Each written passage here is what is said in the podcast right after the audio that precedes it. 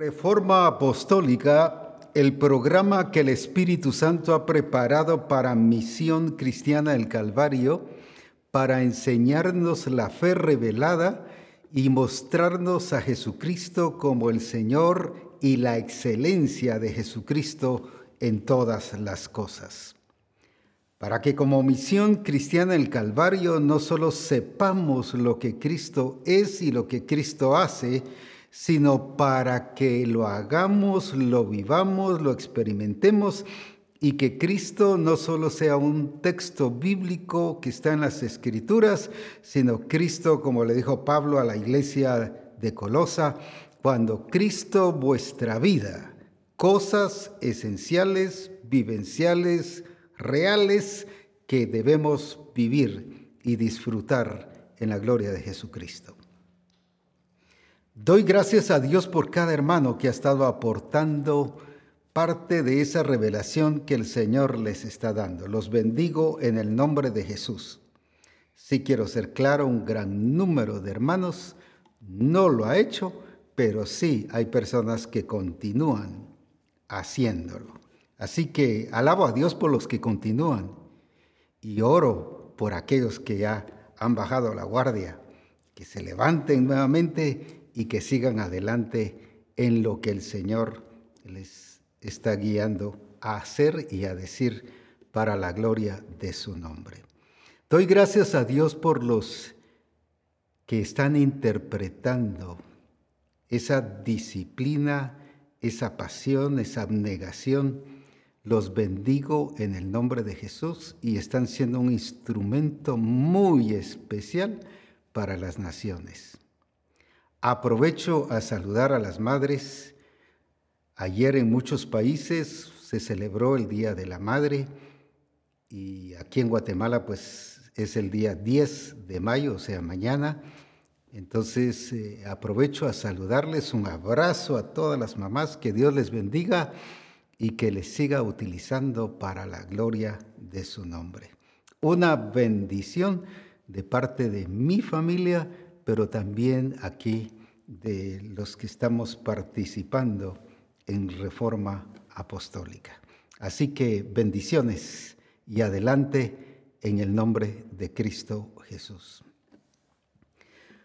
Continuando con lo que el Señor nos viene hablando sobre el arte de recibir, sobre la importancia de entender el recibir ya no recibir desde una perspectiva, un concepto académico, intelectual, lógico, de una perspectiva puramente empresarial, que también tiene sus, sus, sus eh, eh, buenas enseñanzas, sino a la luz de la palabra, de una fe revelada, pero un recibir que contiene revelación. Y por eso hemos estado hablando mucho sobre Isaac. Isaac aprendió de su papá, un buen discipulado. No era solo ahora te traigo esta lección, mira, esto me enseñó el padre. No, le mostró, le hizo ver, lo llevó a practicar, lo llevó a que entendiera lo que es recibir. Pero Isaac hizo lo mismo con sus hijos. Les enseñó, eso es discipulado. Y por eso donde lo que hacían prosperaba, porque entendieron que no era solo la bendición por esfuerzo, por trabajo, eso es lógica, ese es humanismo y que por cierto les da resultado a la gente. Ahora, si da resultado eso, la escritura dice que la bendición de Dios, la que se origina en Dios, la que proviene, pero la que está diseñada en Dios, esa es la que enriquece. Porque hay un sinfín de multimillonarios que son gente que no conoce a Dios, ateos, cuando la que enriquece es la bendición de Dios. ¿Por qué no hay cristianos a ese nivel? Porque lo hemos entendido mal. No hemos entendido y aprendido la lección que aprendió Isaac de su padre. Y lo mismo Jacob que aprendió de su padre. ¿Cuántas veces a Jacob, eh, su jefe en este caso Labán le cambiaba el salario diez veces.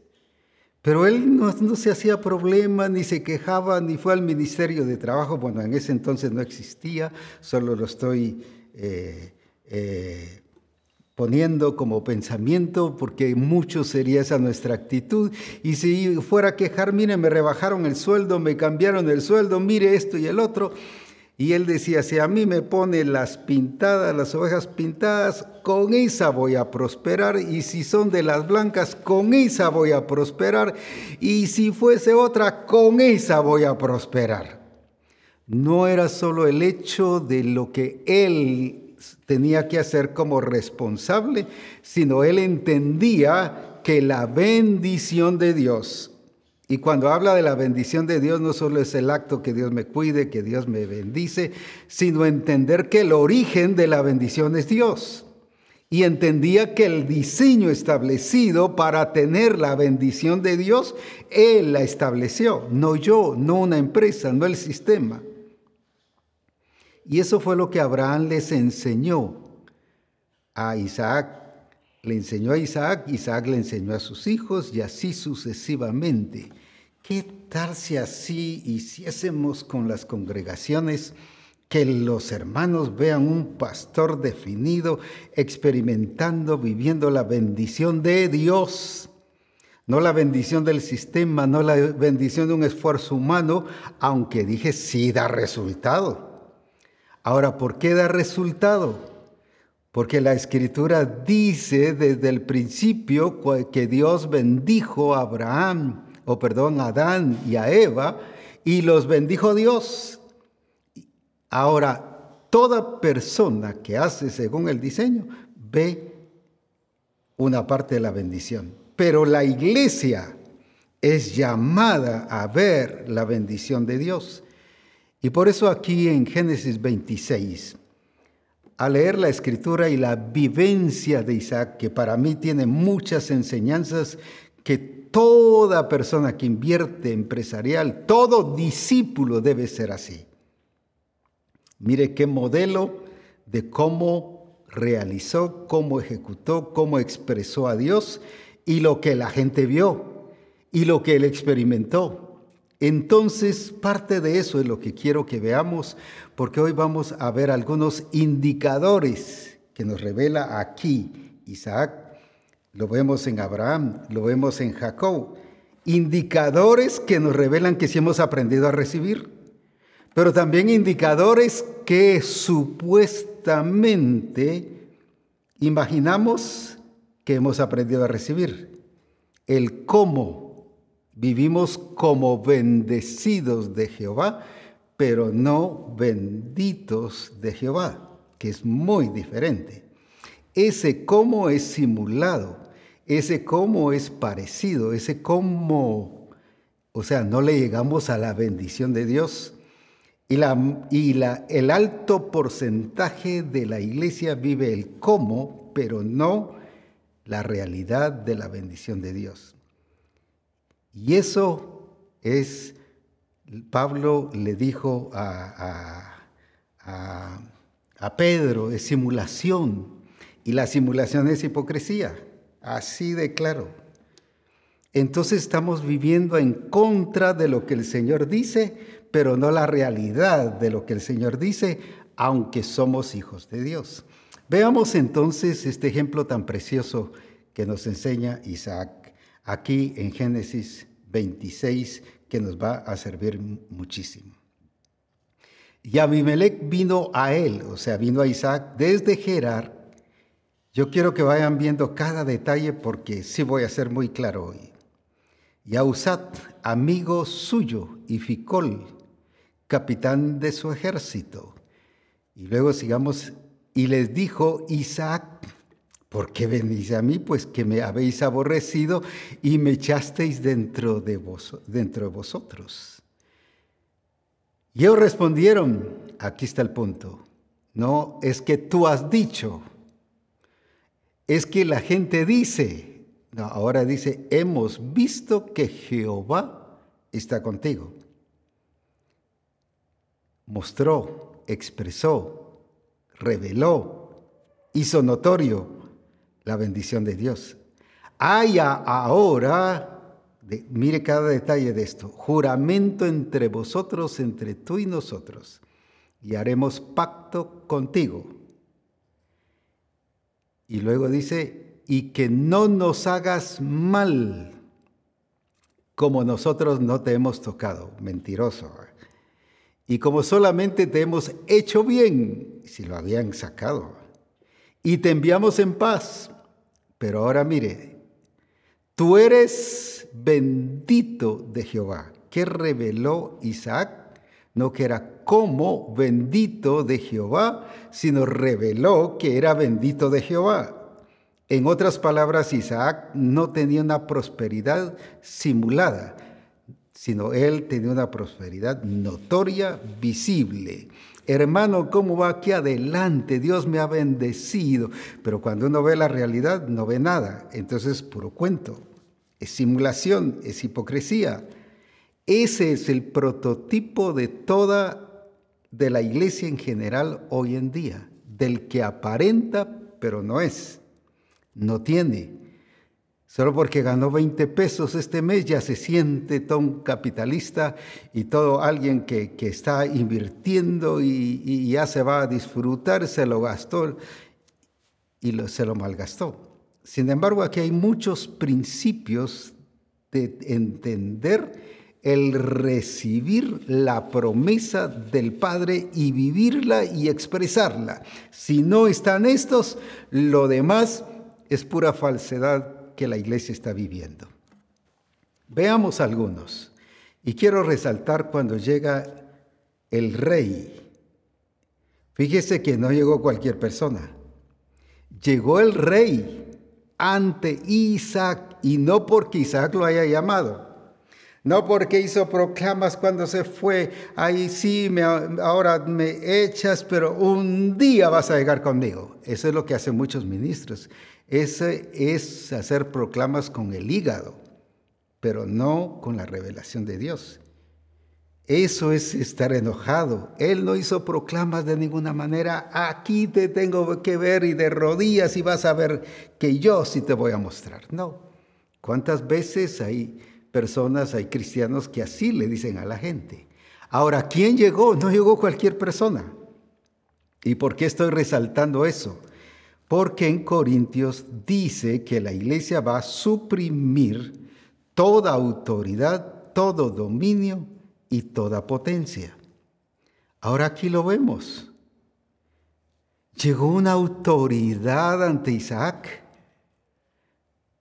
El rey. No llegó cualquier persona, no llegó un peón. No llegó alguien, alguien de la vida cotidiana, era una autoridad sometiéndose a un bendito de Jehová. Y la escritura dice eso, que la iglesia ha sido llamada a suprimir todo dominio, toda autoridad y toda potencia. Pero aquí lo vemos. Pero ¿cómo no con proclamas y que yo soy el ungido de Jehová y que yo te voy a mostrar esto y el otro? Se lo demostró haciéndole ver que había recibido y entendido y aplicado y expresado el recibir la promesa del Padre. Mire qué importante, un rey sometiéndose a un bendito de Jehová cumplido. Por eso relacioné esto con lo que dice Pablo de la iglesia. Pero allá se los está diciendo eso va a pasar, pero aquí está pasando.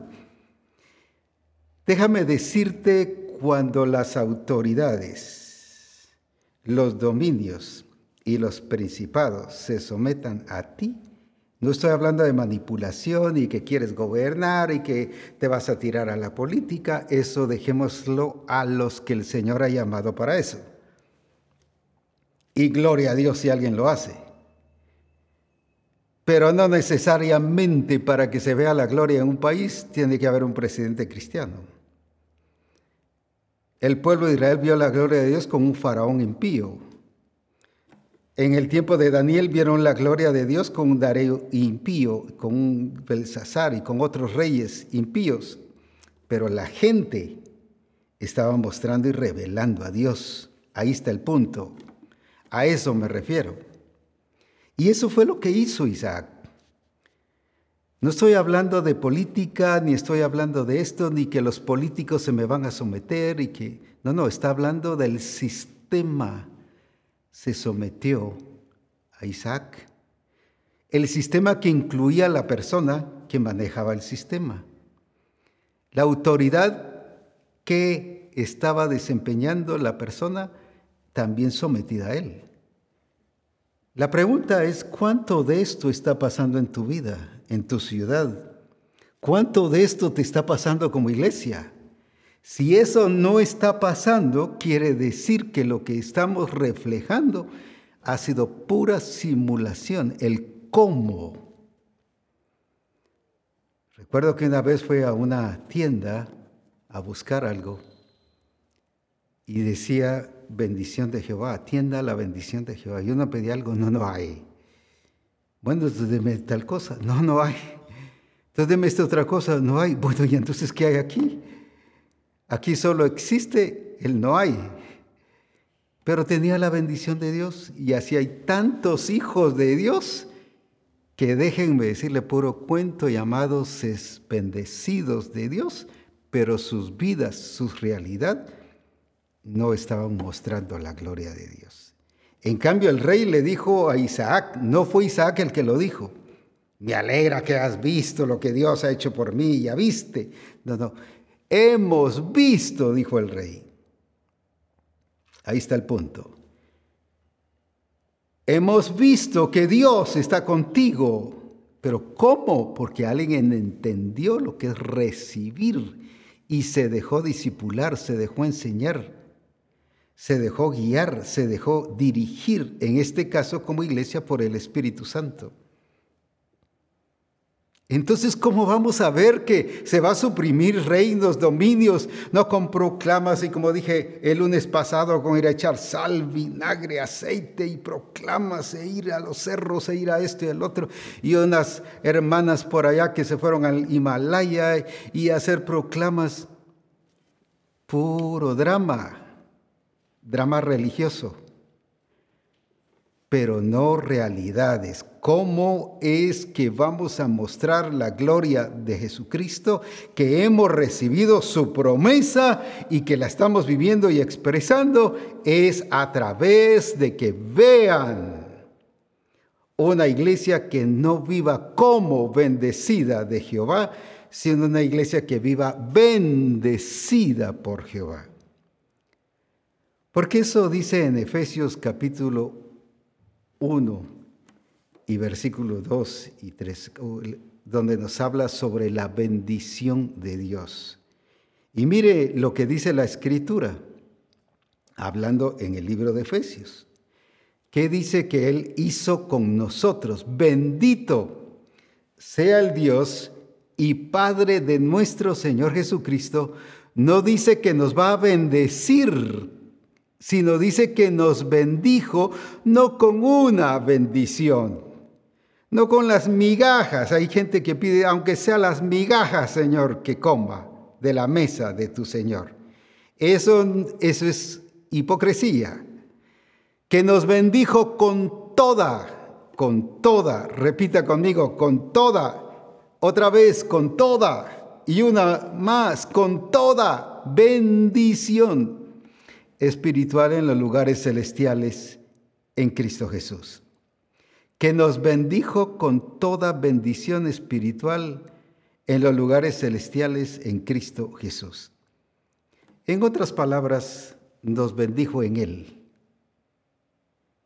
El problema es que estamos viviendo una falsa bendición o una bendición que la conocemos en las escrituras, pero que no es una realidad en nuestra vida, que es muy diferente.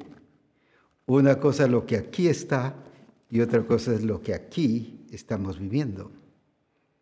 Ahora dice que ya nos bendijo, pero no solo para una bendición, no está hablando de asunto económico, financiero, que incluye. Está hablando de una, dice, con toda, habla de plenitud, habla de una bendición plena, completa, de una bendición que se nota en todas las áreas de tu vida, a nivel personal, a nivel empresarial, profesional, a nivel agrícola, a nivel de gobierno, si ocupas un lugar en el gobierno, a nivel de lo que la iglesia se mueva, ya no digamos como pastores. Hay pastores que viven más escasos y limitados y esposas del pastor que vive toda, que no tiene ni para, ni para un peine, por ejemplo. Pero ¿cómo es? Y hermano, mire, la gloria de Dios se manifiesta, el poder de Dios se manifiesta, y Él nos prospera, nos bendice. Pero no es eso lo que está revelando. Y a veces discipuladores que viven también en una situación difícil, a nivel general de familia, de administración de sus finanzas, de su negocio, de su empresa. Recuerdo que una vez, yendo, eh, estando en un lugar, en una de las aldeas, caminábamos con el pastor de la casa del pastor hacia el templo en ese momento. Y viene el pastor, y yo dije, ¿para qué me lo dijo? Y me dice, mire, fíjese que aquí sucede algo curioso, pero así contándomelo como, como que fuera algo que no tan problemático. Mire esa casa, la grama, ¿ves? Toda seca. Es de un asistente pastoral. Yo sentí vergüenza. ¿Qué vergüenza fue eso? La grama de su casa toda seca, no le he echado agua. Pero esa grama, me dijo, es uno de los catequistas de la Iglesia Católica. Peor, uy, qué vergüenza. Peor fue la vergüenza, porque él sí la tenía verde. Yo dije, ¿qué diferencia hay de aquí para allá? Si la tierra es la misma, pero la actitud, el testimonio. Y de ahí la otra, ese, mire, ese es de un discípulo de la iglesia. Pero él me lo estaba contando como que hubiera sido un hitazo.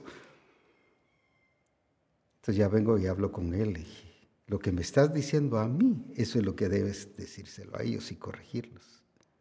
No están expresando nada.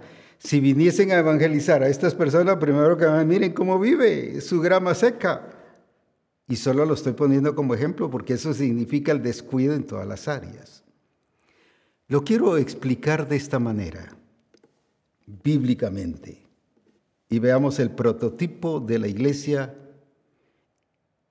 en general y de muchos como Misión Cristiana del Calvario, que hoy el Señor nos va a quitar toda esa simulación. Algunos pensaron que la simulación era para hace dos, tres años, y sí, y ya se olvidaron y solo lo dejaron como un mensaje. No, hoy nos quita el Señor eso. Veámoslo. Solo lo explico de esta manera o si pudiésemos tener el versículo, que excelente.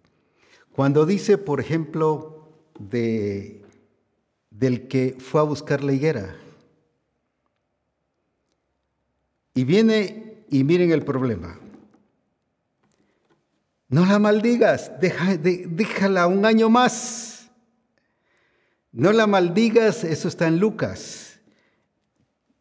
No la maldigas, déjala un año más. Ya van tres años que vengo y no encuentro fruto en ella. Fíjese que estaba buscando fruto, no el follaje, no la altura, no se había crecido o no, sino fruto. Punto. La otra, déjala. ¿Y qué fue lo que dijo este esta persona. Y quiero leerlo y dejárselo como tarea para que eh, podamos de tres minutos o mejor dos minutos, para que usted encuentre no quién es el problema, sino el problema central que nos está enseñando ahí.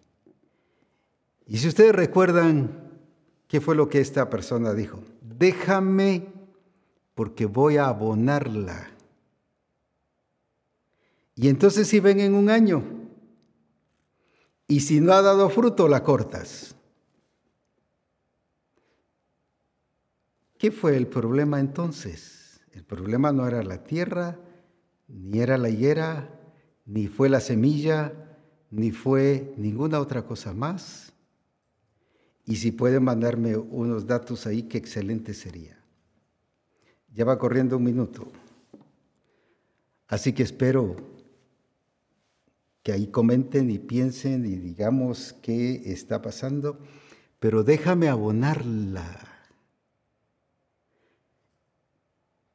Entonces, ¿dónde estuvo el problema? Hasta cuando le revisaron, reaccionó. No, hombre, el problema está en que no la aboné, pues va.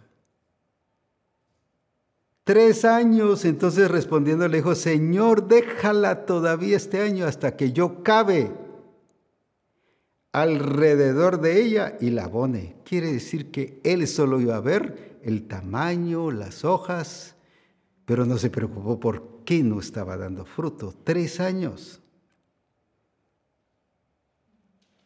Entonces, ¿dónde estaba la deficiencia, la inutilidad de un administrador agricultor? No en la tierra, no en la higuera. La higuera solo estaba respondiendo a su cuidado. Era porque él no había acabado y no la había abonado. ¿Por qué hasta ahora sí reaccionó? Ay, déjame. ¿Y cuántos pastores cuando uno llega? Ah, sí, pues este es el problema. Déjeme, lo voy a arreglar. Pero lleva 10 años ahí en la congregación. O discípulos cuando le cuentan a uno de que les ayude uno en una circunstancia. Sí, pues lo voy a arreglar ahora. Pero el problema lleva 5 años. O 10 o 20. ¿Qué significa ese descuido, esa deficiencia? ¿Qué significa eso? Que no le hemos puesto la atención y no hemos recibido el compromiso y la responsabilidad que el Señor nos ha dado. ¿Por qué aquellos sí tenían grama verde y estos no? No era el problema la grama. Es que no ha llovido, dijo el pastor apoyándolos la deficiencia de los discípulos y escondiendo la deficiencia de los discípulos. No, le digo, es que no han regado. Eso sí, ¿verdad? Me dijo. ¿Cuántas cosas somos buenos y expertos para poner excusas y ponemos de las buenas que la gente nos cree? Y pensamos que Dios no las va a creer, pues si Él dice, yo conozco tus obras yo conozco tus obras, yo las conozco no solo qué hiciste, sino cómo las has hecho. Y que reaccionamos ya hasta cuando, después con los años, ah, sí, pues si lo que falta es abonarla. ¿Por qué la congregación no ha crecido? ¿Por qué el grupo de comunión familiar no ha crecido? ¿Por qué tu empresa no ha crecido? ¿Por qué tu profesión no ha ido en desarrollo? ¿Por qué? Porque no las ha abonado. Algunos ahorita le está dando el 20 por ahí, ¿va? como dicen en México. Ah, sí, pues si eso falta, ¿verdad? O le han echado un abono que no es el correcto. Recuerdo cuando el Señor nos permitió que alguien nos prestara una finca, comenzamos de cero. No teníamos nada, porque solo nos dijeron, mire, queremos prestarles una finca, ustedes el tiempo que ustedes quieran, aquí les prestamos. No estábamos preparados para una cosa así, pero llegamos, fuimos a recibir las llaves y con mi familia les digo, bueno, ¿y ahora qué? ¿Qué hacemos? Teníamos a un guardián que habíamos contratado Y en eso empezamos a ver una gran cantidad de palos de mangos y que ya estaban dando mangos y era el tiempo de dar mangos. Qué ricos los mangos nos encantan. Y en eso se le ocurrió al guardián y dijo, ¿por qué no voy a hablar con una persona y que vengan a comprar mangos? Ellos mismos los vienen a cortar. Vaya, ahorita, a la hora llegaron varios pick porque eran muchos árboles. Y con gente y empezaron a cortar y le doy esto, esto, esto esto. Déjenme decirle ¿Que ahora qué hacemos? Bueno, vamos a almorzar, pues vamos a comer y celebremos esto. No usémoslo para invertir. ¿Pero en qué invertimos? ¿Qué hacemos? Porque ni idea teníamos cómo administrar una finca. Solo deseos, solo anhelos. En eso a uno de la familia dice, ¿por qué no con esto? ¿Cuánto tenemos? Compramos una vaca.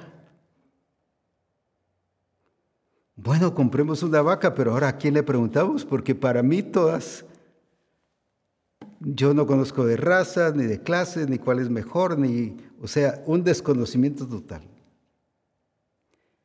Alguien eso nos indicó quién, uno de los pastores ahí cercanos. Fuimos, yo los llevo y les vamos a conseguir una buena vaca.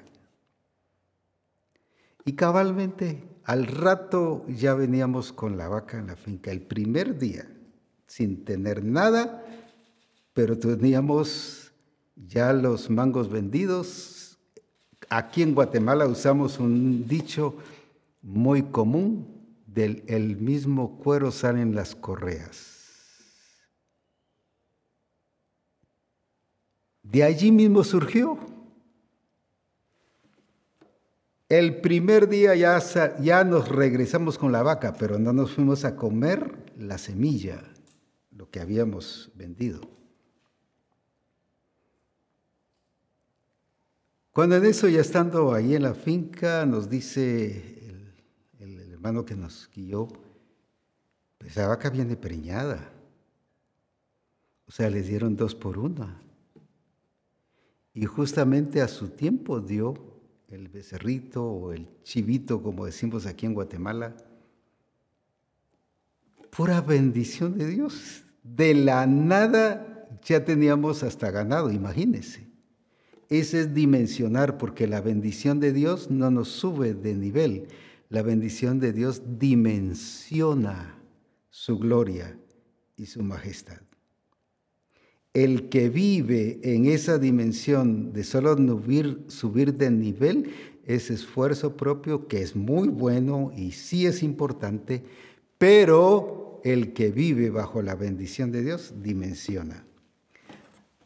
Quiero explicar esto. Hay quienes, hay pastores o hay hermanos que o hay gente que compra, por ejemplo, un gallo y una gallina.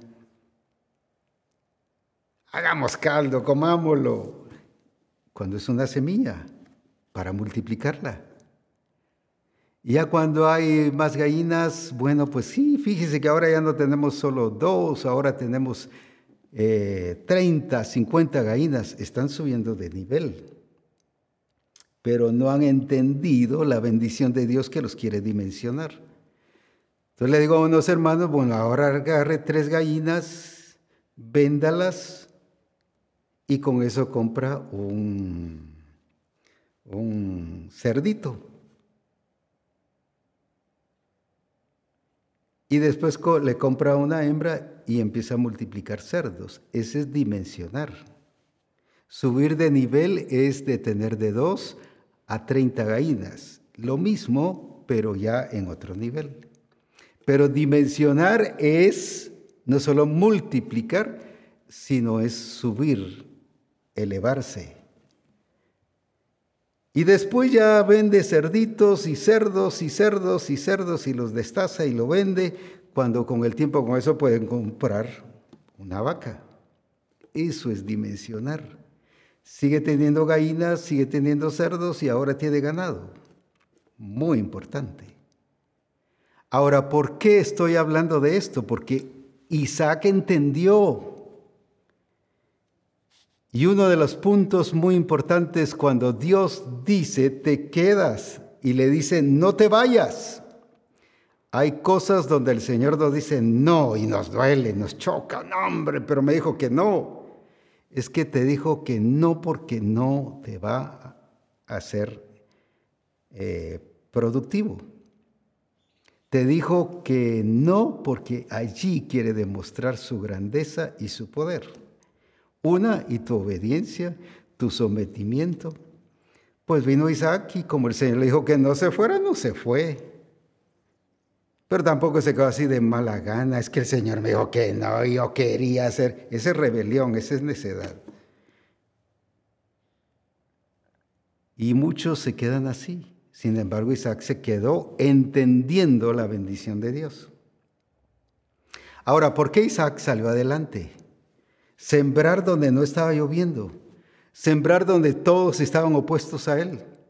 Sembrar en una tierra extranjera eso requiere osadía, valentía. Y el que recibe la promesa de Dios, una de las cosas básicas, una de las cosas importantes que debe tener es eso. ¿Qué fue lo que el Señor le pidió a Josué? En Josué 1.6, ¿qué fue lo que le dijo? Y esa es la demanda para muchos de nosotros. Josué 1.6 que nos dice qué fue lo que le pidió, lo que muchos pastores, no estoy en contra de eso, lo quiero ubicar bien cada cosa y cada realidad de lo que el Señor dice. El pastor le hubiera mandado a orar, ayune, y va a ver que la gloria de Dios se va a manifestar. Yo ayuno, yo oro y luego voy a contar mi experiencia personal. Porque aquí en Reforma cada reforma, yo no me paro aquí al frente, no porque me establezca un horario, sino me encanta la comunión con el Señor, pero nunca me he parado en reforma si no vengo preparado con dos o tres o cuatro horas de estar con Él. Y lo mismo en los congresos, en ayuno, tres días, dos días, cinco días, hasta ocho días Nunca ayuno en los tiempos de congreso. No veo a Jesús que ya cuando iba a ministrar ayunaba. Él se preparaba, él se alistaba. ¿Por qué? Porque entiendo que, que, tenemos que ser osados. Y todo lo que pisare la planta de vuestros pies será vuestro, si se los he dado. Pero queremos llegar con tres horas de ayuno. Ya, si ayuné, gloria a Dios. Ya, si voy a lograr. No, hombre pura simulación. Entonces, esas cosas son las que el Señor está cambiando y destruyendo hoy. Porque si las circunstancias no están sometidas a ti, si las autoridades, estoy hablando de autoridad en sentido de, del sistema, no está sometido a ti, es señal que no estás revelando a un Cristo glorioso, ni recibir la promesa del Padre, ni la estás viviendo. Ahora, ¿qué entonces vemos aquí? Vemos a un Isaac que en medio de todo lo opuesto, en medio de todo lo negativo, en medio de la oposición, en medio de gente que solo lo estaba mirando y burlándose de él, fue valiente. Entonces volvamos al versículo ahí, ¿qué es lo que el Señor le pide ahora a Josué? ¿Qué es lo que le pide a Misión Cristiana del Calvario? O sea, a ti y a mí. Esfuérzate y sé valiente porque tú, no yo, ese no es trabajo mío, le dijo Dios, ese es trabajo tuyo. Repartirás a este pueblo por heredad la tierra de la cual juré a sus padres que la daría a ellos. ¿Cómo se alcanza la promesa entonces? Ah, queremos, colocamos una hamaca, Dios me habló, vinieron los profetas, me hablaron, yo creo en los profetas, incluso Dios me ha dado también el ministerio profético, me desenvuelvo en lo profético, a veces predicando estoy profetizando y muchas cosas que el Señor me utiliza. Y he vivido experiencias grandiosas y gloriosas a través de profetas que me han ministrado. Creo en los profetas. Ahora, pero no significa que, que, que, ah, es que me habló la promesa y va a cumplirse, y va a cumplirse, y va a cumplirse. Esfuérzate y sé valiente, lo que decíamos, pelea la buena batalla de la fe. ¿Qué es pelear la buena batalla de la fe? Es esforzarse no por capacidad humana, sino por la revelación que Dios te ha dado de bendecirte y de manifestar su gloria en tu vida y por lo que Él ha puesto en ti. Recuerda esto, tú no eres lo que sientes de ti, Tú eres lo que Dios ha hecho de ti y está en ti y ha puesto en ti. Es que yo me siento bien, es que yo me siento así. No eres lo que te sientas, eres lo que eres en el Señor. Y por eso di el pasaje de Efesios. Y nos hizo sentar ya, ya, y nos bendijo, ya somos gente bendecida, pero no estamos viviendo como gente bendecida. Entonces no lo hemos recibido, lo sabemos y somos bendecidos y podemos hacer proclamas que somos bendecidos, pero no lo estamos viviendo. Ahora lo opuesto de la valentía que es, y vamos a Apocalipsis capítulo 21 y versículo 8. Apocalipsis 21, 8 no está hablando de la gente inconversa que se va a ir al lago de fuego y azufre, aunque se va a ir. Por cuanto no le creyeron, dice Juan 3:17, ya están condenados, o sea, ya es un hecho. No es por otra cosa, sino sencillamente no le creyeron y es un hecho. Así que entonces, ¿por qué no se está hablando de la gente que se va a ir al lago de fuego y azufre? ¿De quiénes está hablando? está hablándole a la iglesia. Ahora mira lo delicado y lo tremendo, y sé que esto no, no espero solo que te mueva la silla, sino que nos cambie y nos transforme. Leámoslo entonces. Pero los cobardes e incrédulos, los abominables y homicidas, los fornicarios y hechiceros, los idólatras y todos los mentirosos tendrán su parte en el lago que arde con fuego y azufre, que es la muerte segunda. Uy, qué tremendo. Fíjese que yo solo miento, pero mire, ya me la voy quitando poco a poco. No, los mentirosos se van al lago de fuego y azufre. Los abominables, o sea, los que caen mal, los que sus acciones chocan con todos los demás siempre y, siempre no tienen buenas relaciones y se sienten así como que, como que, ¿qué pasó con esta gente? No, pero eso no es pecado. Aquí dice que sí, por eso te vas al lago de fuego y azufre. No lo estoy diciendo yo, por eso estoy dando el pasaje. Pero volvamos al versículo y quiero eh, hacer un realce en esta ocasión. En otra versión dice, pero los, en esta dice los cobardes. Pero en otra habla de aquellos que, que, que tienen miedo, el temor, los que temen e incrédulos. Mire, pues si yo le estoy creyendo a Dios, pero hay incrédulo. Estás en riesgo de irte al lago de fuego y azufre. Pero apóstol, si yo soy hijo de Dios y los incrédulos se van al lago de fuego y azufre, punto. Pero quiero enfatizar, yo, si a mí me hubieran puesto a escoger para arreglar esta lista, yo pongo a los hechiceros primero. Segundo, a los fornicarios. Tercero, a los mentirosos, idólatras. Y así hubiera seguido la lista. Y por último hubiera puesto a los temerosos, a los cobardes. Pero cuando el Señor me estaba hablando sobre esto, me llamó la atención y me dijo, ¿sabes por qué puse a los cobardes primero? La verdad nunca le había puesto atención. De ese lo he repetido hasta en las oraciones de administración por liberación. Años y años y nunca le había puesto atención. Porque el temeroso o el temor, su base está en el egoísmo. Y está pensando en él, ¿cómo voy a quedar yo? ¿Qué voy a hacer? ¿Se recuerdan? Solo lo menciono, el de la parábola de los talentos y dice, cuando le preguntan, ¿por qué no lo puso a trabajar? Tuve miedo, era reacción de él, él pensó en él. Entonces quiere decir que el centro del temeroso no es Dios, sino el centro del temeroso es Él. entonces no es Dios su Señor, es Él el Señor. Con razón se va al lago de y sufre.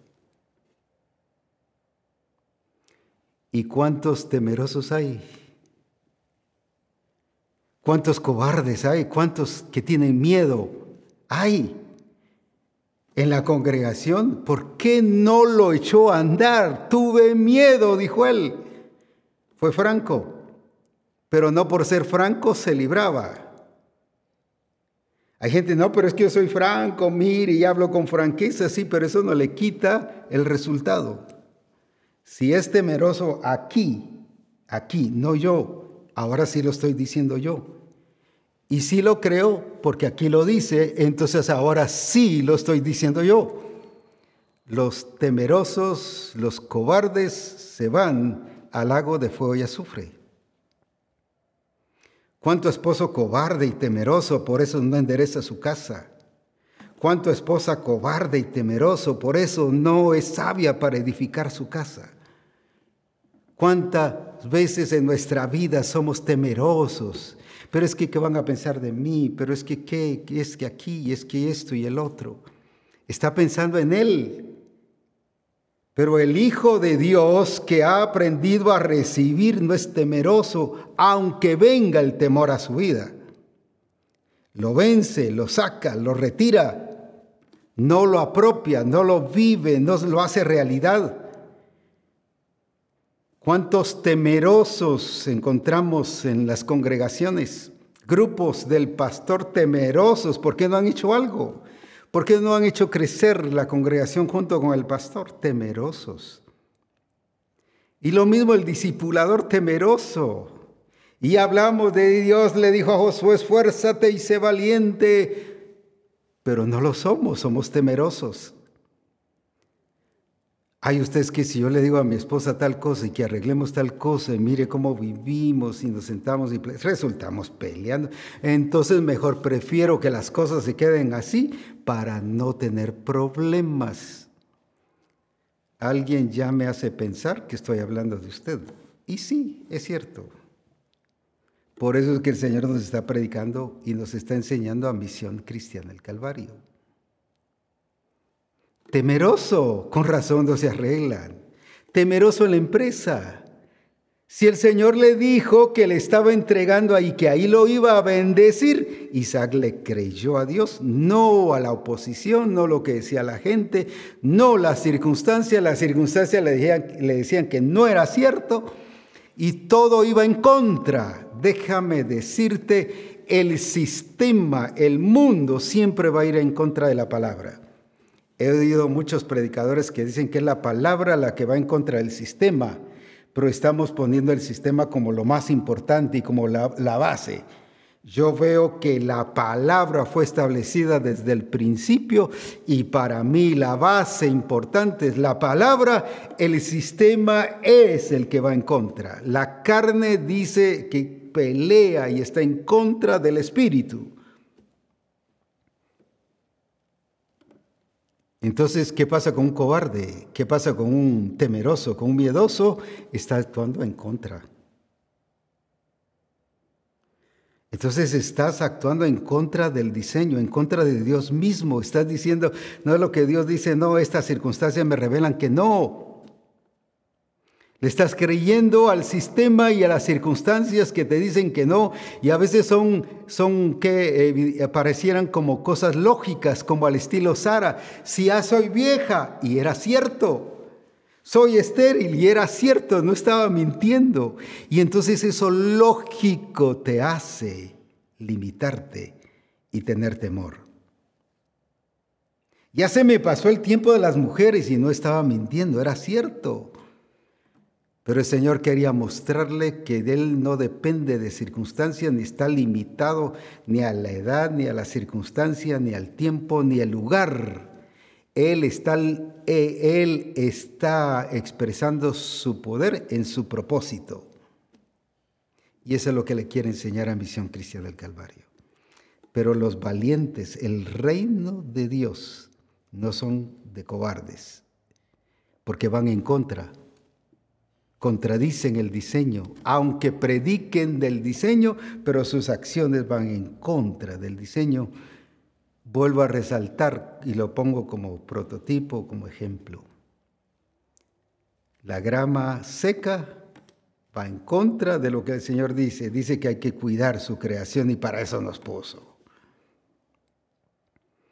Ahora sí la voy a abonar, no, ahora sí me voy a componer. Apóstol, ahí va a ver que a partir de hoy, pero si lleva, tiene 50 años, tiene 70 años, tiene 80, o tiene 20, o tiene 15. Ya estas cosas debieron haber cambiado, ser radicales en los cambios. Se necesita valentía para revelar y mostrar que la bendición de Dios es la que enriquece y que yo he recibido eso y que estoy viviendo ello. No aquí en la lógica, ni en el entendimiento, ni que sé, yo sé que soy bendecido de Dios, pero la realidad muestra otra cosa. Así que los temerosos que abundan, que hay por todos lados, Déjeme decirle esto, lo que dice la escritura, y como dije ahora lo digo yo. Dice que se irán al lago de fuego y azufre. Pero ¿qué pasó con mi fe? ¿Qué pasó con esto? Si es temeroso, ese es su lugar. Así lo dice aquí. Los mentirosos igual, no, pero es que fue una mentirita blanca. Ya sabe para dónde va. No, pero es que fíjese tal y tal. No, el Señor es muy claro con lo que es. Y ya nos lo ha dicho. Y alguien dirá, pero yo hasta ahorita lo supe, si lleva más de dos mil años ahí escrito. Y tiene de tener la escritura, la Biblia, tres, cinco, diez años. Así que necesitamos tener indicadores que revelen, que muestren, que evidencien que sí hemos recibido lo de Dios en nuestra vida y no a la inversa, indicadores que revelan que pura simulación lo que estamos viviendo. El otro punto que yo veo aquí en Isaac es su preparación. Según yo tenía siete indicadores, pero por lo que veo, voy a decir solo dos o tres por el momento pero quiero resaltar esto. ¿Qué vemos en un, en un Isaac aquí? Que cuando el Señor le dijo, quédate, y ahí te voy a prosperar y te voy a bendecir, sí. Pero ¿cómo iba Isaac? Preparado. Y la palabra preparado es una palabra compuesta, pre antes de y preparado es pararse. Hay quienes que a la hora de la hora, como el que mostré de la higuera, ahora sí la voy a abonar. No estaba preparado, tres años perdiendo el tiempo y le evitó a la higuera expresar su naturaleza de dar fruto. En vez de ser bendición y guía, fue de estorbo ahora sí la voy a abonar, no se había preparado. ¿Y cuántas veces el Señor ya nos quiere bendecir y no estamos preparados? Algo que expliqué hace un rato en relación a la finca que nos prestaron. La gente piensa que tenemos la vía por arte de magia, porque saber cómo estamos manejando los fondos fue el resultado de esto que aprendí este modelo de Isaac iba preparado. No nos comimos ni un centavo de lo que el Señor nos permitió cosechar en esa finca. La primera vez sembramos 15 manzanas de maíz. Nos lo compraron toditito porque fuimos a preguntar qué abono, qué ponerle. Por ejemplo, ya cuando estaba llegando el tiempo de la cosecha, preguntamos, fuimos con expertos no solo con profesionales, con expertos, al lugar indicado que orientan sobre asuntos agrícolas. ¿Y qué les han dicho los trabajadores que le pongan ahorita que ya pronto están para cosechar? Pues que triple 15, que aquí, que allá. Miren, me dijo, así de fácil. ¿Usted quiere fortalecer el tallo y vender el tallo? ¿O es la mazorca la que quiere vender? Pues es la mazorca, el tallo, ¿no? Entonces usa este. Y cuando llegamos y les dijimos a los trabajadores, miren, échenle este. No, no, muy caro es ese. No, aquí utilizamos esto. Lo tradicional aquí es esto, la cultura que nos ha afectado mucho por no recibir instrucción. La preparación es importante. No sabíamos, pero fuimos a aprender. La excusa de muchos es que no sé, pues aprenda. No sé cómo hacerlo, pues vaya con los expertos. Vaya con los que sí saben y con los que usted ha visto que sí están dando resultado. No con el que le presente un título nada más. Porque pura lección académica. No, presente y vaya con la gente que sí se nota que ha sido preparada para eso. Y eso hicimos. Un bendito de Jehová no anda buscando cualquier opinión ni cualquier persona que lo oriente. La evidencia que soy bendito de Jehová es que voy a buscar a las personas adecuadas e indicadas. Esa es parte de la bendición de Dios. Ah, es que aquí acostumbramos que sea así. Está actuando como bendito de Jehová, pero no un bendito de Jehová es que aquí la tradición es esta, es que aquí así lo hacemos, pues que lo sigan haciendo, pero nosotros vamos a hacer esto. Y para no hacerles larga la historia, nos dijeron que esa primer fase de 15 manzanas íbamos a cosechar 900 quintales. Quiero decirles que cosechamos 902. Alcanzamos el objetivo más algo más. Pero también se requirió esfuerzo y valentía. La gente no sabe que llegábamos a las 3 de la mañana allá, por Tacisco, por Chiquimulía. Cuando era el tiempo de tapiscar, estábamos a esa hora. Quiere decir que hora y media de viaje, más antes de la hora que nos habíamos levantado. Hay quienes llegan a mediodía a hacer sus labores y trabajan dos, tres horas y con eso quieren salir adelante. No, estábamos ahí cuando se sembraba de madrugada para cosechar, para tapiscar. Y ahí mismo nos proveyeron los trabajadores de la empresa que nos compró todo ese grano de maíz desde esa hora y todo un gran equipo hasta que se iban los camiones temprano. Y camión cargado, camión pagado. Así que no es solo que fuimos a orar y proclamamos, Señor, que esto va a dar. No, hubo esfuerzo y valentía. Pero hay quienes no hacemos eso y es primera vez que lo estoy contando. Y así la segunda vez se sembraron 30 manzanas el segundo año. Pero no nos comimos el capital. Ahora miren cuánto ganamos. Hoy vamos a celebrar que lo que la gran mayoría hace, se come la semilla. Aquí nos propusimos no comernos la semilla hasta alcanzar los objetivos que queremos. Y hasta la fecha así pasa.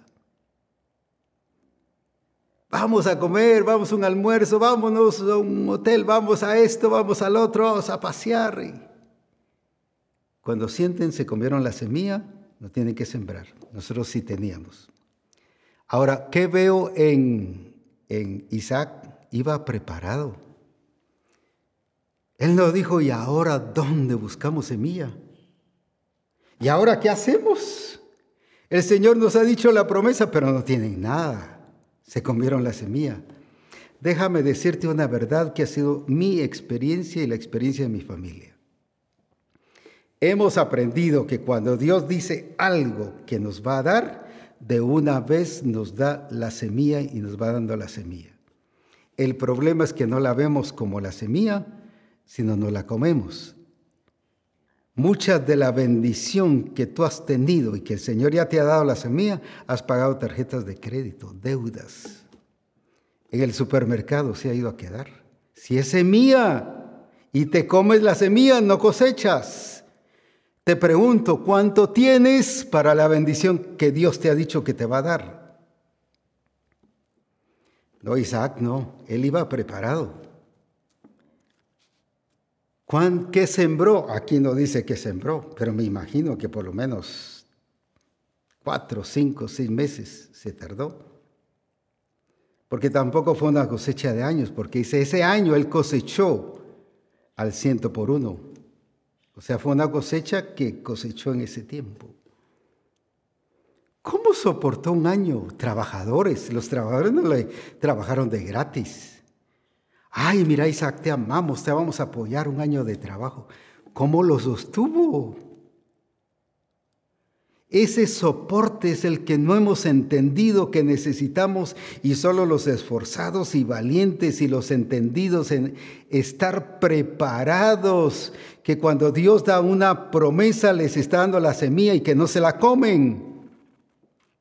Cuando te comes la semilla es falta de administración y es falta de preparación. Después quieres sembrar y no tienes. Quieres que haya una gran cosecha ya se te redujo la semilla. De acuerdo como siembras, así será tu cosecha. Ahora de eso dijimos igual, no nos vamos a comer nada. Se vendieron las lo que se había producido en esas 30 manzanas. No vamos a comer nada, ahora vamos a buscar un terreno. Y se buscó un terreno y, es donde está la vía. Conseguimos el terreno. Pero ahora, ¿qué hacemos? Teníamos el terreno, pero no teníamos nada. Pues eh, rentemos los terrenos de la par. Y con eso vamos a ir a comprar otro terreno con lo que ahí se produzca, no nos la vamos a comer y con lo que ahí se produzca. Y así fuimos haciendo. La gente llega ahora y dice, oh, pero qué bonito, cuánta tierra tienen, sí, pero no saben el proceso de preparación y de ejecución de la preparación. Porque mi familia y yo hemos entendido no de actuar como benditos de Jehová, sino expresando que somos benditos de Jehová. Y lo ha visto la gente. Y la gente ya se sorprende y los que digan, ¡Uy, qué bonito! Mire todo lo que tiene. Sí, pero ¿cómo se fue logrando? Yo le llamo con una agenda. El tener una agenda. Se hizo una planificación general. ¿Qué queremos? Y poco a poco la vamos aplicando tal cosa, esto, tal cosa, la hacemos. Y no hemos dejado de hacer las cosas y de mejorar cosas en la vía, no porque haya mucho dinero, sino porque estamos actuando con benditos, y estamos actuando benditos de Jehová, con entendimiento, no de humana sabiduría, sino con la sabiduría de Dios, con inteligencia, con disciplina, ¿Cuántas veces que se ha cosechado aguacate, cualquiera hubiera dicho, vamos, celebremos, vámonos a tal lugar, vámonos a Antigua, vámonos a pasear, vamos esto, el otro, celebremos porque es fruto de nuestro trabajo. Hasta la fecha, después de seis o siete años ya que hemos ido con eso, no nos hemos comido ni un centavo de semilla. Porque entendemos que semilla, y esto nos va a servir para producir. Y el Señor nos bendice. Y a veces hay alguien que me dice, mire, aquí hay un becerro que nació y lo quiero sembrar. Amén, gloria a Dios. Lo veo como semilla. Ah, hágame el favor de venderlo porque a veces está por allá por Cobán o Petén o alguna parte. Y algunos me han dicho, se los cuidamos aquí, gloria a Dios por esas personas y siempre oramos para bendecirlas. Y cualquiera hubiera dicho, ah, vendamos lo que hay ahí, disfrutémoslo, vámonos a pasear a Europa. Es mía, no te la comas, porque tiene un propósito. Pero voy a explicar también algo como lo contrario de la preparación. que definitivamente la falta de preparación es negligencia, es el conformismo, que me acomodo a vivir como estoy y no me preparo. Y que vivo como los demás. Soy del montón, pero usted como hijo de Dios y como misión cristiana del Calvario no es del montón. Es bendito de Jehová. Déjeme decirle esta palabra, usted no es parte de la manada. En la manada va todo el grupo. Uno es el que agarra y ahí se van todos. Es parte del reino de Dios para expresar la gloria de Dios y el poder de Dios.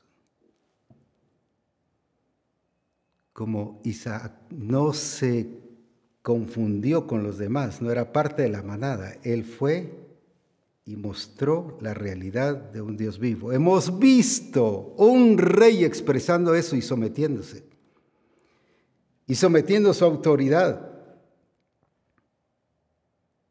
Qué tremendo. Vuelvo a insistir, ¿eso está pasando? Si no está pasando eso, quiere decir que no lo estamos haciendo. Si eres tú sometido al sistema, si eres tú sometido a la tradición de familia, de sistema de profesión, de cultura. Estás esclavo, pero no libre. Ahora viene entonces Isaac ¿qué hizo? ¿Cómo sostener un año a toda esa gente? ¿Cómo les dio de comer si tenía empleados? unos que sembraban, otros que abrían pozos, otros en la cocina. Mire cuánta gente tenía. No era un empleado, una empleada. Y a veces no aguantamos ni soportamos un empleado, una empleada en el sentido no de carácter, sino de cómo lo mantenemos y lo sostenemos ahí para que nos mantenga el negocio. Porque iba preparado, no se comió la semilla. Abraham le enseñó a estar preparado para todo tiempo, toda etapa. No era el lugar, Isaac entendía que era la bendición de Jehová. Ahora lo explico con esto. Hace unos meses me llama un pastor y me dice, apóstol Abraham, le cuento que estamos en el año del cumplimiento de la promesa. Yo me quedé así pensando, dije, bueno, ¿de qué me estará hablando? Pues porque quería saber de qué promesa.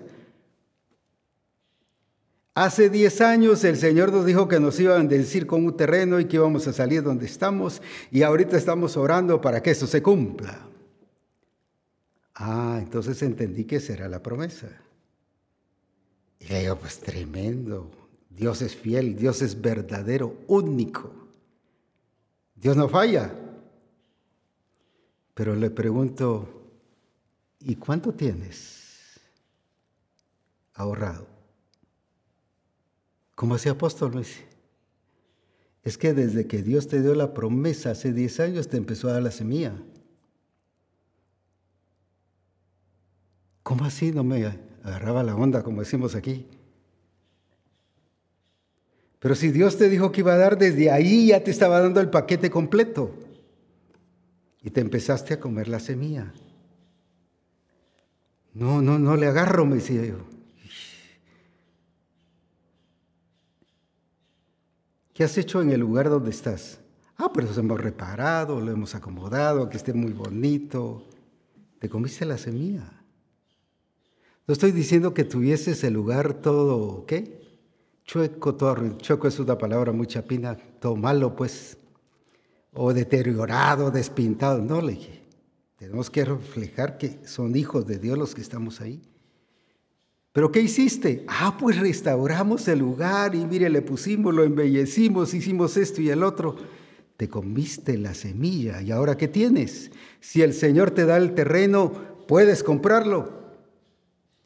No hemos pensado con el grupo del pastor hacer un préstamo y hacer aquí y allá sin semilla y queremos que Dios cumpla su promesa. Y así hay muchos ministros que el Señor les dijo, un tiempo estarán aquí. A algunos les dijo cinco años, a otros ocho años, a otros diez años, y van a salir de aquí. Pero ¿por qué no pueden salir ahora? Se comieron la semilla, porque han la, la pusieron donde están cuando esa semilla era para el terreno que el Señor les estaba diciendo. Hay algunas, no digo varias, pero sí hay algunas iglesias que lo han hecho. Cuando el Señor les dijo que les iba a dar un terreno, empezaron a ser valientes, se prepararon y solo voy a mencionar algunos nombres, sé que hay más. Dentro de ellos la iglesia de Poptún salió del templo donde estaba y utilizó esa venta para ayudarse a comprar el terreno que tienen ahora y sé que ese no es la promesa, no es Rehobot del todo, sino que Dios los está llevando en proceso y pueden caer en estar sembrando la semilla solamente ahí, porque Dios les quiere dar otro lugar todavía mucho más grande. Felicito a los hermanos de la democracia.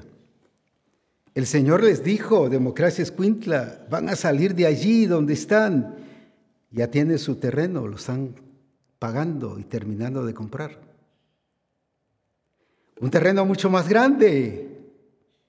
Pero no se metieron a meterle la semilla allí donde están y en vez de hacerlo y hacerlo de 5, 8, 10 pisos.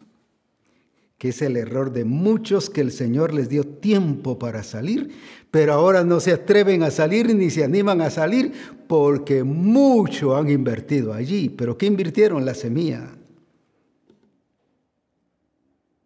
Entonces el problema no es Dios, Él quiere cumplir y Él ya ha cumplido desde que te dio la promesa, te dio el terreno,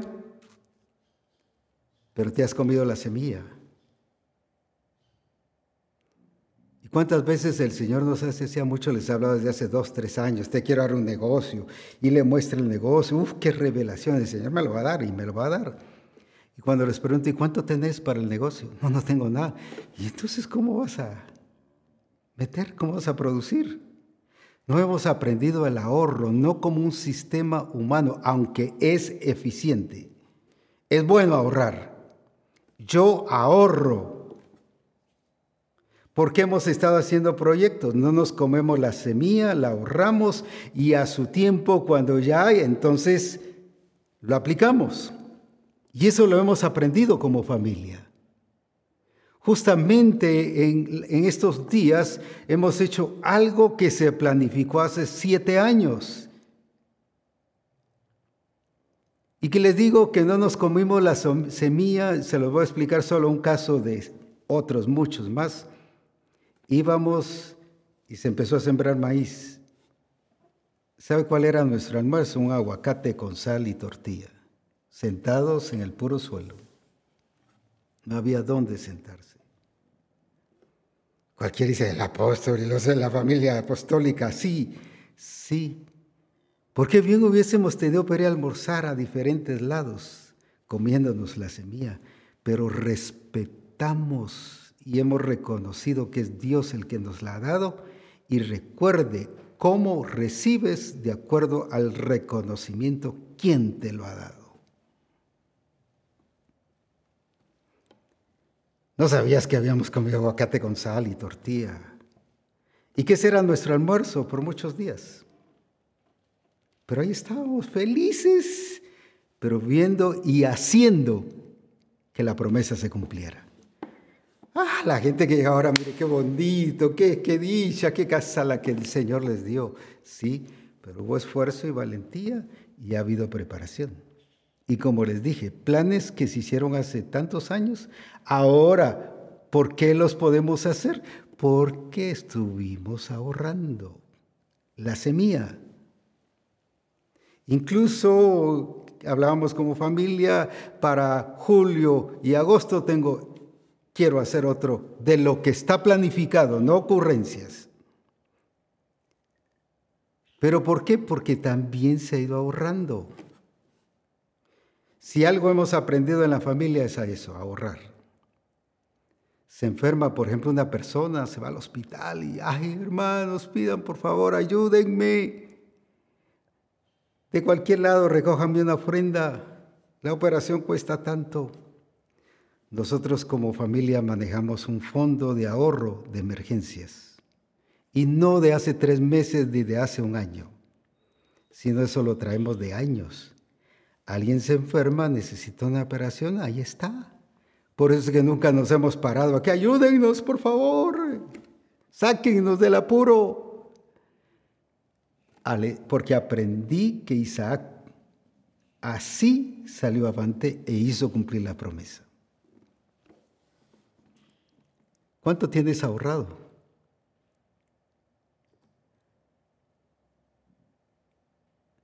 ¿Cuánto tienes ahorrado? ¿Para qué proyecto estás ahorrando? Ese punto es muy importante, el ahorro.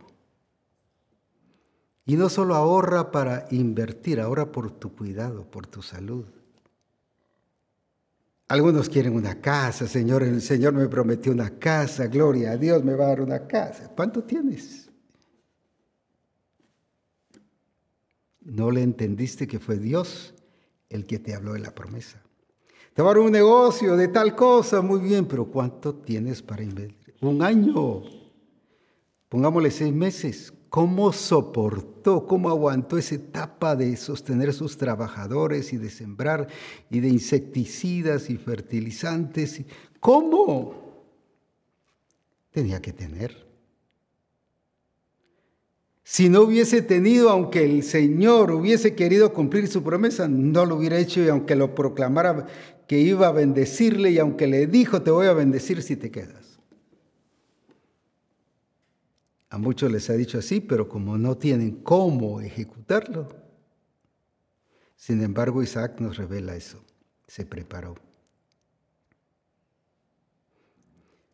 Abraham le enseñó a eso a ellos.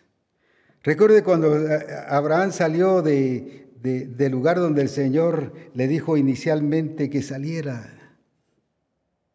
Y se fueron a Arán. Abraham no llegó en cero. Porque el papá también llevaba ganado. Ese discipulado es el que falta revelar a nivel de iglesia. Lo demás es pura simulación. Mire, Dios nos va a prosperar, nos va a sacar avantes y ni el que lo está enseñando está siendo bendecido. Pura palabra, pero no hemos visto que Jehová está contigo. ¿Cuántos templos ya el Señor se los ha dado a gente? ¿Cuántos terrenos el Señor les quiere cumplir la promesa, pero por falta de preparación. Hasta ahora lo voy a abonar. Sí, apóstol, hasta ahora vamos a empezar a juntar. Y así podría hablar Chinacá y otros lugares. Salieron de donde estaban. Ay, pero es que mire que, que, que, estamos esperando la promesa, que estamos esperando que se cumpla lo que el Señor dice. Sí, gloria a Dios, Él es fiel pero tú no has sido fiel.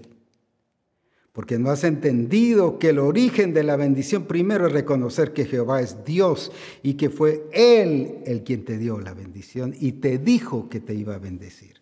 Incluso ya te declaró bendecido y nos bendijo con toda bendición en los lugares celestiales.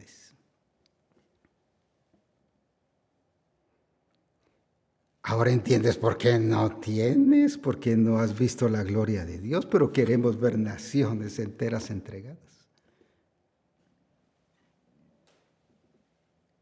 Y solo quiero que veamos una tercera, aunque hay más, como dije, que realmente el Señor quiere que, que nosotros entendamos. Y te voy a hablar de algo que nunca has oído, quizás un mensaje ni en las otras iglesias, ni entre nosotros. Y te voy a dar el pasaje primero porque sé que si te menciono la palabra y menciono que Jesús se movió en, ese, en esa dimensión, sé que me vas a juzgar de que estoy predicando herejías. Para no hacerte pecar, mejor te doy el versículo primero. Y si ya me juzgas, pues ese es tu problema. Pero yo estoy predicando la verdad. Leamos aquí en Apocalipsis capítulo 1 y versículo 8. Yo soy el alfa y la omega, principio y fin, dice el Señor el que es y que era y que ha de venir el Todopoderoso. Vuelvo a leerlo porque quiero que entendamos no solo que es alfa y omega, que ahí es donde nos entretenemos generalmente. El que es y que era y que ha de venir el Todopoderoso. Y de una vez aprovechemos a leer en el capítulo 22, 13. ¿Cómo se presenta Jesús? ¿Qué nos dice que es Él? No dice que es algo, nos dice que eso es. Y por eso te estoy dando las bases. Yo soy. No que voy a hacer. No que ese es mi anhelo. No que ese es mi sueño. Yo soy. Te está hablando de su naturaleza. El alfa y la omega. El principio y el fin. El primero y el último. Y te lo voy a explicar. ¿De qué está hablando entonces? Cuando leemos estos versículos pensamos que solo nos está hablando de tiempo. El principio y el fin, bueno, es eterno. Y sí, es cierto, es eterno. Y sí nos está hablando de eso. Pero nos está hablando de plenitud. ¿Recuerdas el primer versículo que leímos de este? Soy el Todopoderoso. Y te lo explico de esta manera. Soy el alfa y la omega. ¿Qué te está diciendo ahí? No solo de tiempo, sino te está hablando de plenitud. Él es completo. En este espacio, voy a decir así, de principio a fin, valga la redundancia, no hay espacio para lo negativo ni para el conformismo ni para todo lo que pudiésemos mencionar. Aquí no cabe nada, porque Él lo llena todo. ¿No dice eso Colosenses y Gálatas? Que Él es el todo y que lo llena todo para que Él sea todo en todos. Entonces no cabe nada. Él es el principio, Él es el alfa y el omega. Yo soy. Ahora déjame decirte, aquí es donde viene la cosa que quiero que darme a entender. Jesús se movió como una persona alfa. Ah, no, no, no, no, no, ya rápido se te fue la lógica y a lo que el mundo pone. Porque una persona alfa hoy el mundo le llama a un manipulador, a uno que domina, a uno que se va con todas las mujeres, uno que se va con los hombres también, y, o sea, uno que hace lo que quiere. No te estoy hablando del mundo, te estoy hablando de la palabra. Y por eso te di el versículo. Jesús dice, yo soy el alfa. Y Jesús se movió como este nivel. El alfa en unas palabras escasas o limitadas significa liderazgo, líder pero también uno que es completo, uno que sirve de base, uno que sirve de fundamento, que de ahí se deriva todo. ¿No fue eso lo que Pablo le dijo a la iglesia de Corinto? Nadie puede poner otro fundamento que el que está puesto, el cual es Jesucristo. ¿De quién estaba hablando? de Cristo, pero ¿de qué Cristo? No solo el Hijo de Dios, sino uno que se estaba moviendo en esa dimensión de plenitud, de grandeza, en esa dimensión de riqueza, de todopoderoso. Ahora entiendo por qué en el libro primero de Reyes 2.2, David, esa es una de las cosas que le pide a Salomón. Solo que como esta palabra es griega, y se lo dijo en expresiones hebreas, por eso es que no vemos la diferencia, pero veamos qué, fue, qué es lo que le dice. Dentro de las características para gobernar, dentro de las virtudes de uno que es llamado de Dios para hacer el propósito y el plan del Señor. ¿Y qué le dijo? Yo sigo el camino de todos en la tierra. Pero mire qué le pide David a Jonatán, o perdón, David a Salomón es la cosa. David a Salomón. Ay, Padre, bendíceme, ya con la bendición es suficiente. No, esfuérzate y sé valiente, le dijo a Josué. Prepárate. Pero volvamos al versículo. ¿Qué le dijo? Esfuérzate y sé hombre. No tiene nada que ver con machismo, sino con la genética. Porque la palabra, al habérsele dado a Salomón, la palabra es vida. Tiene poder, transforma. Y a la iglesia el Señor le ha dado la palabra. Si Él es el alfa, quiere que la iglesia actúe como alfa no como gente temerosa, no como gente de doble ánimo, no como gente como era la iglesia de Éfeso, que eh, se dejaba llevar por las diferentes doctrinas y corrientes del mundo, por el sistema del mundo, dice que llevaba como las olas del mar. Esa gente, déjeme decirle, no sirve en el reino de Dios. Ni es parte del reino de Dios, porque el fruto del reino de Dios es que nos comportemos como Jesucristo. Con razón Él controlaba todo. Con razón Él manifestaba la gloria de Dios. Con razón, pero era por su entendimiento ahora. Por su entendimiento de quién era Él. Yo soy. Es que yo no sirvo como nada. Y hasta si cantaba en un grupo de alabanza, un grupo de, de que cantaban en el grupo, yo soy como una llaga podrida. Mire cómo se trata, pues. Padre, tú sabes que yo no sirvo para nada. No, ese no es. Jesús nunca dijo eso, porque Él dijo, yo soy el alfa.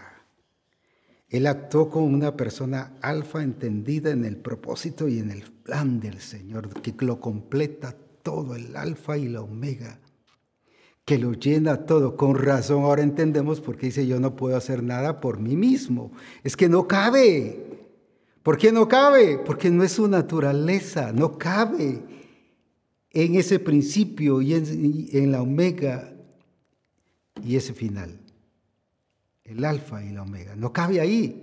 Pero ¿por qué si cabe en nuestros gustos, nuestros deseos, nuestros sentimientos, nuestras emociones? ¿Por qué si caben? Porque estamos actuando como una manada, como la gente común y corriente, como la gente del mundo, pero no como hijos de Dios que estamos revelando que sí hemos entendido quién es el que nos ha dado la bendición y la herencia y la promesa, pero también quién nos ha dado todas las cosas, porque es la bendición de Dios la que enriquece.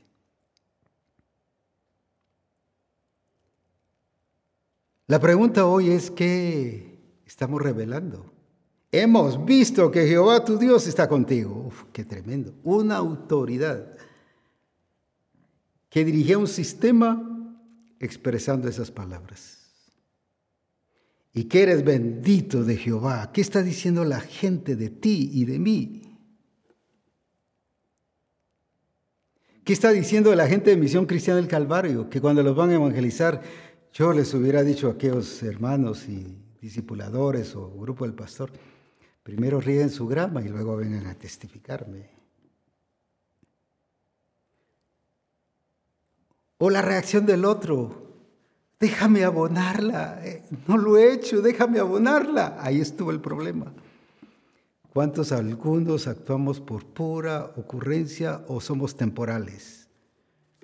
Les aseguro que muchos van a empezar, ahora se va a tomar las pilas, ahora se me va a levantar.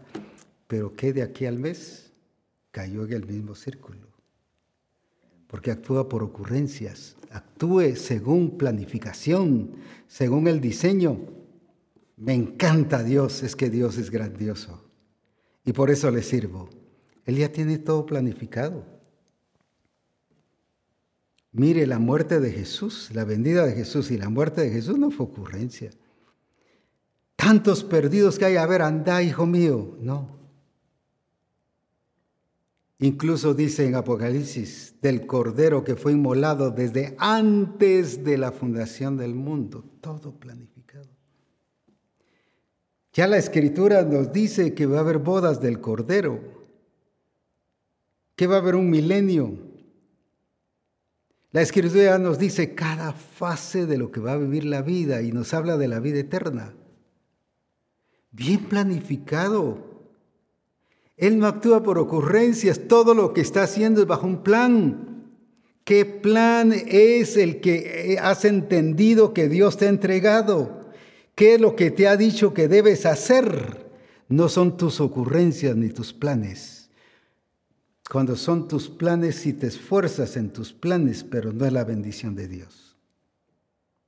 Pero en cambio, cuando entiendo que los planes son de Dios y los ejecuto, Él me da la fuerza y la valentía y me enseña y me da entendimiento para preparar todo y tenerlo todo listo para que cuando llegue el momento de dar la promesa, pueda adquirir lo que Dios me ha dicho que voy a hacer y tener. Ay, ahora entiendo entonces por qué no tengo la promesa. Pero si hay estado. Así que enderecemos. Enderecemos las cosas que hay que enderezar, pero ser radicales. Es como alguien, no, pero si voy a pedir perdón, pero voy cambiando poco a poco, poco a poco. No, no vas a cambiarle. ¿Y por qué no me creen? No, le digo, así de franco, ¿eh? porque ¿para qué le iba a decir que sí si no? Porque su cultura es no cambiar y vuelve al mismo círculo. Pero cuando toma decisiones radicales, Lázaro, por ejemplo, cuando dijo, si alguien le debe, yo le voy a pagar. No dijo, le voy a, voy a ver de aquí a seis meses si le puedo pagar a la gente, o ir cambiando poco a poco. No, ahí fue radical. La mujer samaritana, ahí fue radical. Levántate y anda, ahí fue radical. Se levantó. Así tenemos que revelar a un Cristo. Entonces, ¿qué van a hacer las naciones? Los reyes, los dominios, los principados y las potestades vendrán y se someterán a una iglesia que le cree a Jesucristo y que le entiende y que sabe quién es Él, el que lo ha dicho que ni las puertas del infierno ni las del Hades prevalecerán contra ella. Entonces solo así y solo así se cumplirá esa palabra y ese versículo. Les animo a que sigamos estudiando los principios que nos enseña aquí. No solo de administración, sino de ejecución, de preparación de aplicación. Mire cuánta lección hay aquí. Y él aprendió de su papá.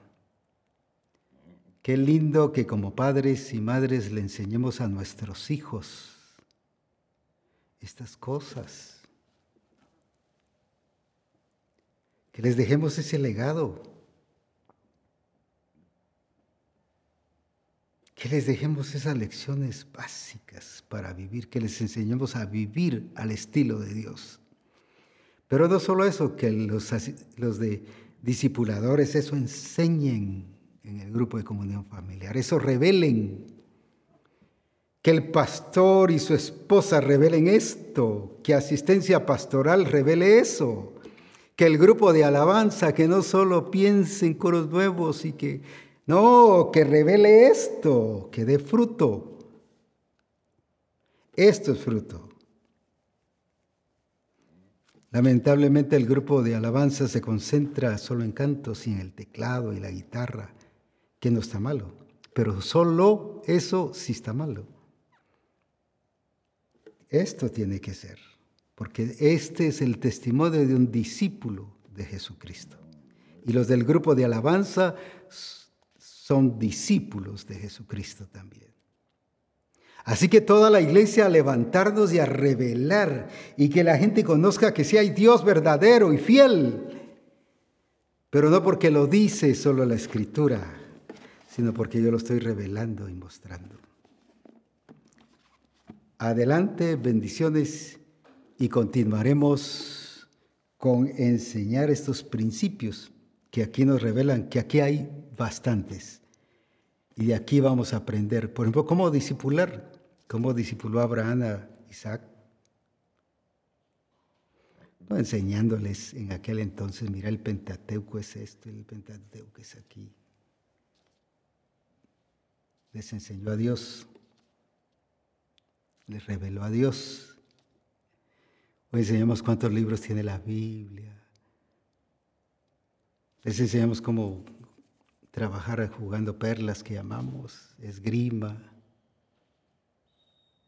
Revelémosles a Dios.